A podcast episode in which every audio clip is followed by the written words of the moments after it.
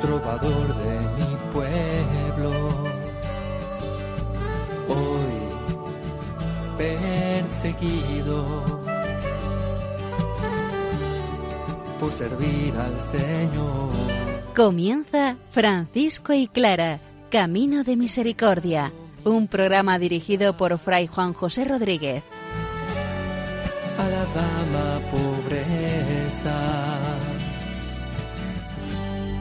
para poder estar más cerca de Dios. Yo, Clara, Un saludo de paz y bien, hermanos. Francisco de Asís nos presenta la bendición al hermano León.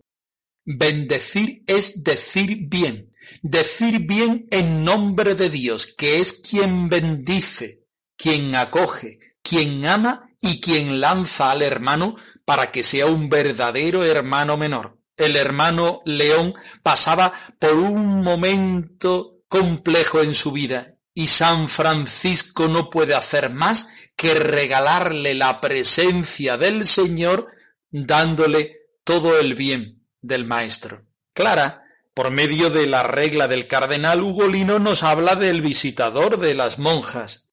Todo un escrito que nos abre a la reflexión acerca de la fraternidad clariana y de cómo también hoy ser fiel al carisma. Nos ponemos a la escucha de la palabra del Señor para que ella sea la que inspire y acompañe la vivencia del Evangelio al estilo franciscano.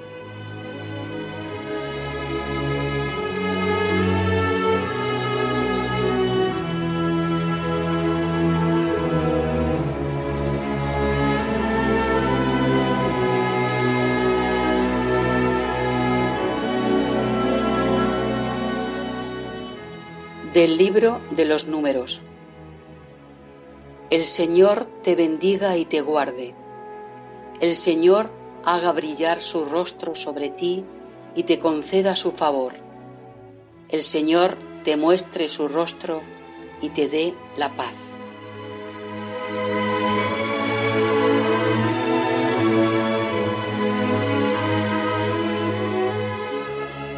La bendición de San Francisco de Asís es uno de los tres escritos autográficos del santo. Uno, las alabanzas al Dios Altísimo que veíamos en programas anteriores. Dos dedicados a Fray León. Uno, esta bendición y otro, una carta que le dirige a este hermano. San Francisco de Asís lo escribe sobre un pergamino de 10 centímetros de ancho por 14 de largo, más allá del 1224, y en él dibuja cómo firma el signo del ataúd. Vamos a escuchar el texto.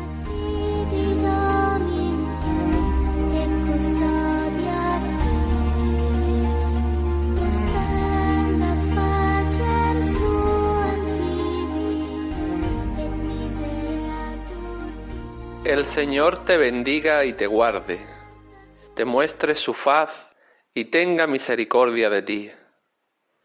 Vuelva su rostro a ti y te dé la paz. El Señor te bendiga, hermano León.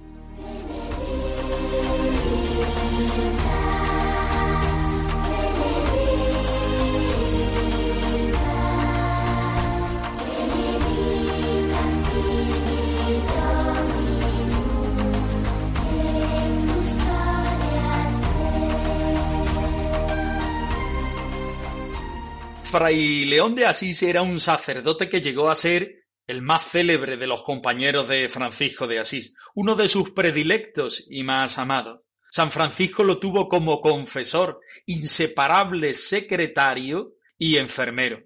Francisco le hacía a Fray León confidente de sus secretos y probablemente por su sencillez y simplicidad lo llamaba ovejuela de Dios. En agosto de 1224, Fray León fue uno de los que acompañaron a Francisco al monte Albernia, donde según los escritos de Buenaventura de Fidanza y otros documentos de la época, el pobre de Asís recibió los llamados estigmas de Cristo, para luego recibir en un trozo de pergamino las laudes Dei Altissimi, es decir, las alabanzas al Dios Altísimo. Fray León habría sido el testigo más próximo a Francisco en el momento de su estigmatización. En este tiempo, estando el hermano León atormentado por una terrible tentación, guardaba la esperanza profunda de que las palabras del Señor junto a algún manuscrito del hermano Francisco le daría la paz que necesitaba. A pesar de ello, no se atrevía a revelarle tal deseo a su hermano mayor. Sin embargo, y según la interpretación de los biógrafos de San Francisco de Asís, el Espíritu de Dios inspiró a Francisco a escribir y entregar a su fraile las palabras de la bendición. Estas hicieron que Fray León recuperara la paz en su ánima inmediatamente.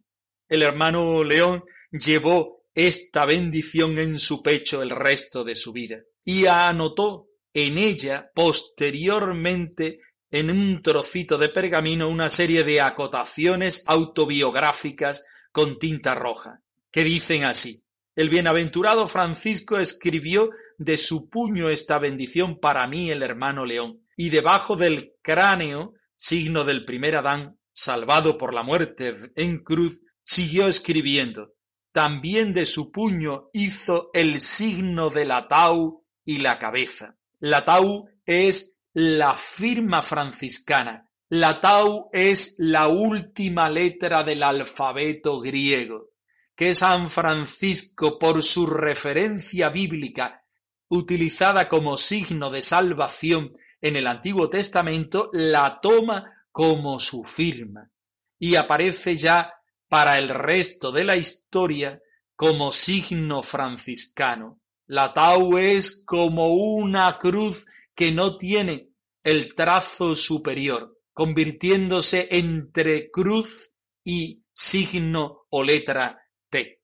Convertida en la firma de Francisco, la utiliza en sus pocos escritos, justamente en este de la bendición al hermano León. Y además de esto pinta una cabeza, un cráneo, que no sabemos bien si hace referencia a la cabeza de Adán como el primer hombre y a la de Jesucristo como el hombre salvador, o al monte Albernia donde San Francisco recibe los estigmas. Sea de una manera o sea de otra, el signo del atau y el cráneo o la cabeza forman parte de esta bendición hecha por San Francisco. El Señor te bendiga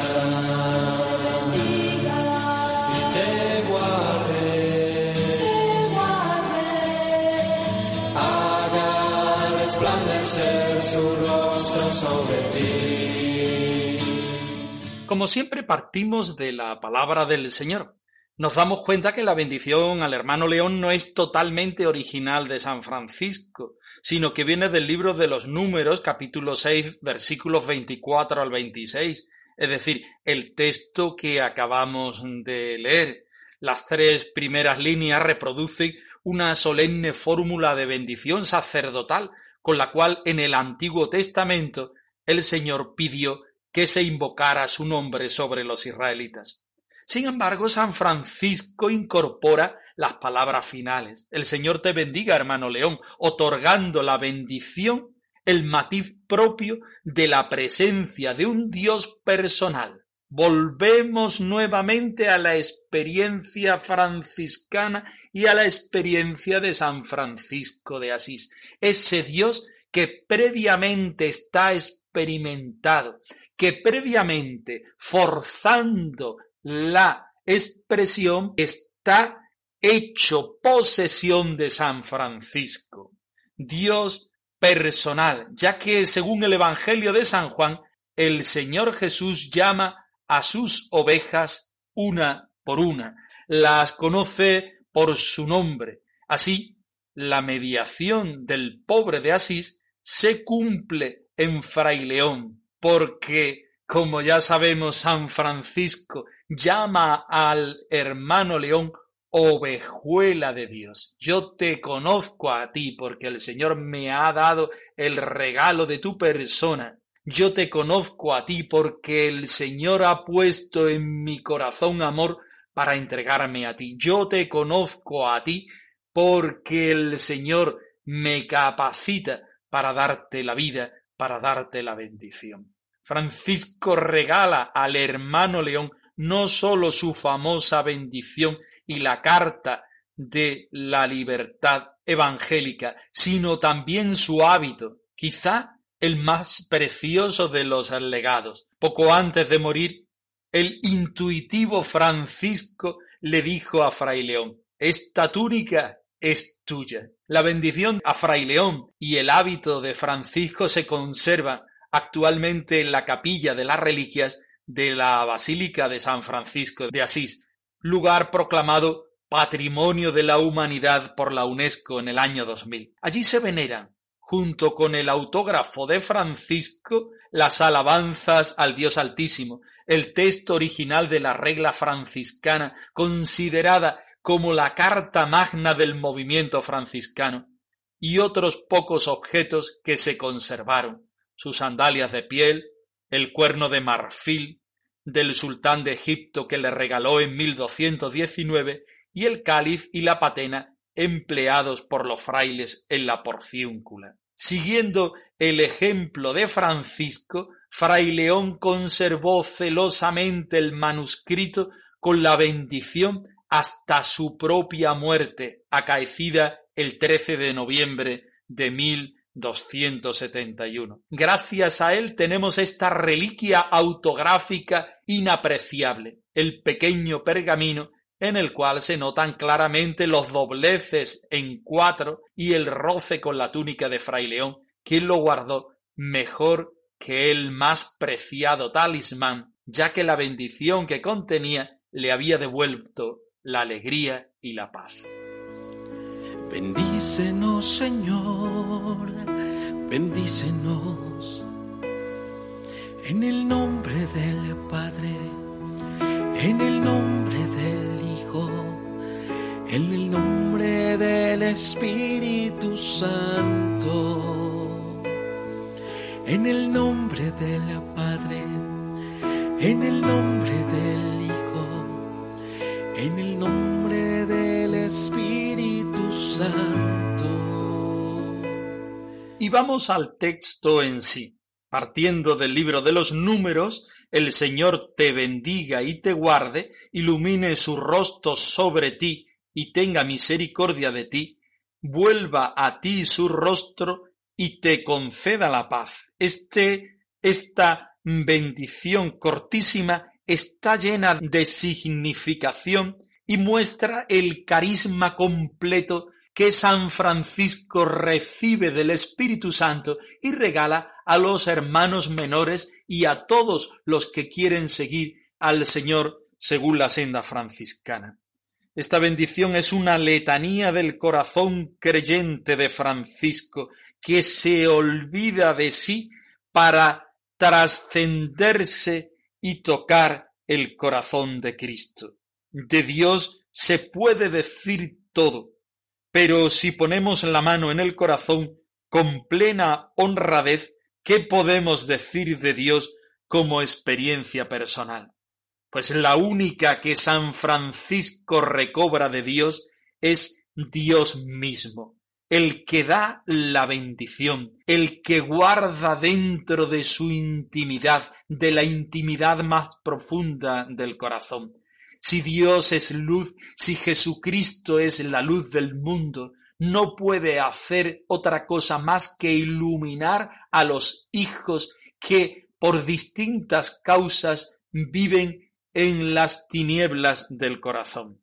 Francisco expresa lo que le desborda. ¿Qué historia de amor ha hecho posible semejante explosión para la alabanza? De llenarse de Dios porque previamente se ha vaciado de sí mismo de Dios dice Francisco sostenidamente, deslumbrado, sobrecogido, que es el bien, el todo bien, el sumo bien. ¿Qué quiere decir con eso? No sólo que es bueno, no sólo que contiene todos los bienes para el hombre, no sólo que es la fuente inagotable del ser, no sólo que es el amor con mayúscula eterno que se autocomunica, no sólo que se nos da como bien gustado hasta la saciedad y nunca acabado. Si pudiéramos entrever su experiencia, veríamos que para Francisco Dios lo es todo. Y para San Francisco la vocación personal, el carisma que recibe del Espíritu Santo es Dios mismo que se da, que bendice, que guarda, que ilumina, que tiene misericordia, que hace posible que nosotros volvamos el rostro hacia Él, el único que nos puede dar la paz. En esta bendición encontramos el más sentido de la pobreza franciscana, el hombre que pobre se pone de rodillas ante lo único imprescindible que es Dios. Ante este texto nos encontramos el sentido profundo de la fraternidad. Amo a mi hermano, me doy cuenta de la dificultad de mi hermano, de la necesidad de mi hermano, porque previamente amo a mi hermano en el Señor, y es el Señor quien me dice que ese hermano está mal, es el Señor quien me dice y quien me manda que vaya con él, es el Señor quien pone en mí el lenitivo para guardar y aguardar la mejora del hermano.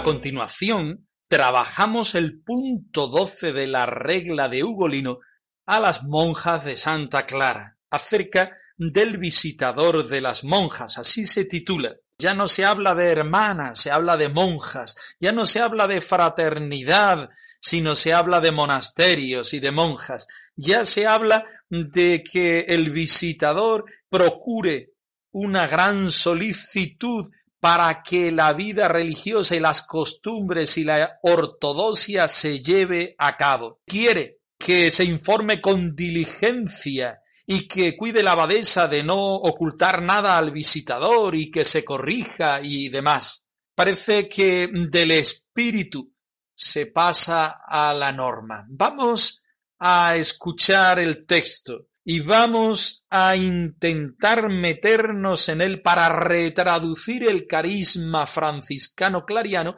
a cada momento de la historia. Dama pobre, eres hermana, esposa y madre de Jesús. Dama pobre, fiel doncella, obediente y virginal. Del visitador de las monjas. Por lo que respecta al visitador de esta religión, se debe procurar con toda solicitud que bien se trate de un visitador general o bien alguna vez de un visitador especial para algún monasterio, deberá ser tal que se tenga pleno conocimiento y seguridad de su vida religiosa y costumbres y ortodoxia. Y cuando llegare y entrare en algún monasterio, actúe y compórtese en todo de modo que estimule a todas de lo bueno a lo mejor, y las inflame y enardezca siempre al amor de Dios y a la mutua caridad entre sí. Infórmese con diligencia, inquiriendo de todas en general y de cada una en particular acerca de su verdadera situación respecto a la observancia de la vida religiosa. Y donde quiera que hallare algo que reformar o corregir, corríjalo y refórmelo con discreción, tanto en la cabeza como en los miembros, inspirándose en el celo de la caridad y en el amor a la justicia, según mejor le pareciere.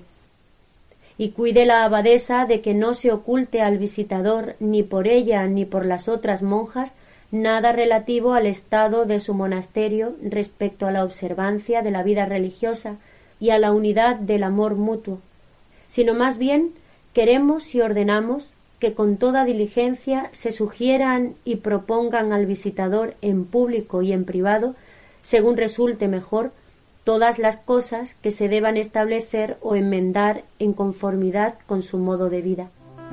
y has querido engalanarte con las joyas de su amor, hermoseada de virtudes y de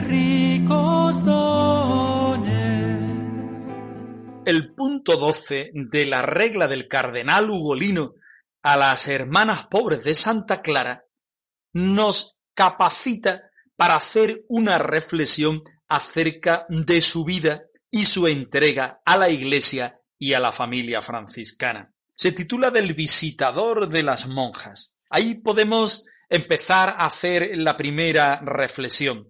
Podemos definir el visitador como aquel sacerdote encargado o aquellos sacerdotes encargados de que la vida de las hermanas pobres de Santa Clara gocen de una buena salud espiritual. La figura del visitador se entiende actualmente con la del asistente religioso, es decir, un fraile franciscano encargado de ir a los conventos de las hermanas para que ellas vivan una vida franciscana con hondura, calidez y calidad.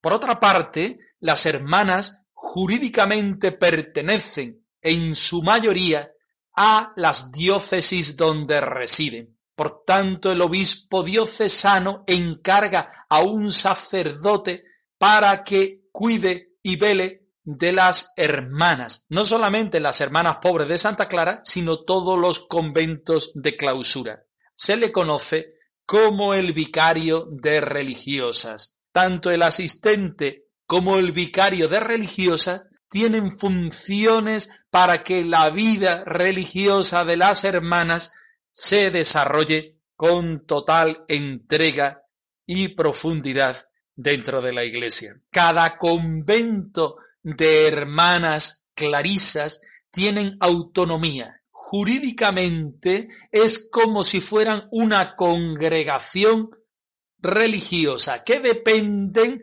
directamente del Papa. Lo que decida una madre abadesa es lo que se hace en ese convento. Por eso las hermanas clarisas tienen una gran diferencia entre un convento, una fraternidad y otra fraternidad. De los miles de conventos de clarisas, eh, las hermanas utilizan distintos hábitos, muy parecidos unos a otros, pero distintos, como al igual viven la clausura de forma distinta o tienen distintas tradiciones en cuanto a la vida, en cuanto a la oración, en cuanto a la vivencia del mismo carisma. Viven un mismo espíritu, pero cada una de ellas a lo largo de la historia por las condiciones de su propia vida y existencia se han ido adaptando de una forma distinta. Las últimas instrucciones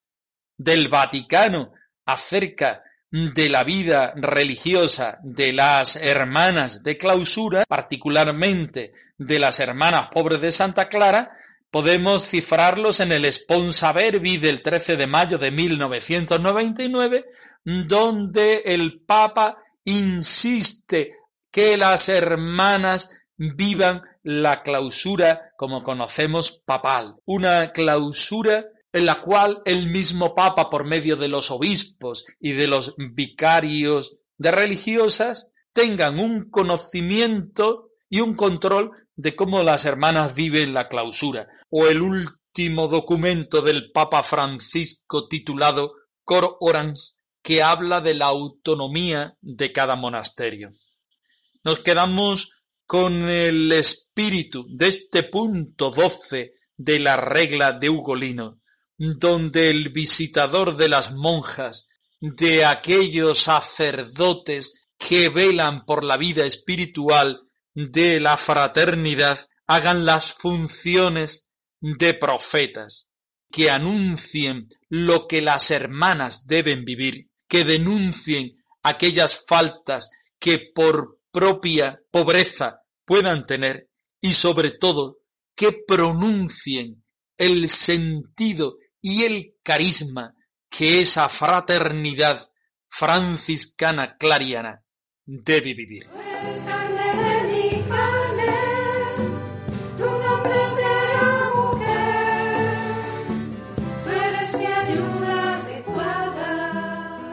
Francisco y Clara arroba radiomaria.es. Os dejamos la dirección de nuestro correo electrónico por si queréis poneros en contacto con nosotros en algún momento.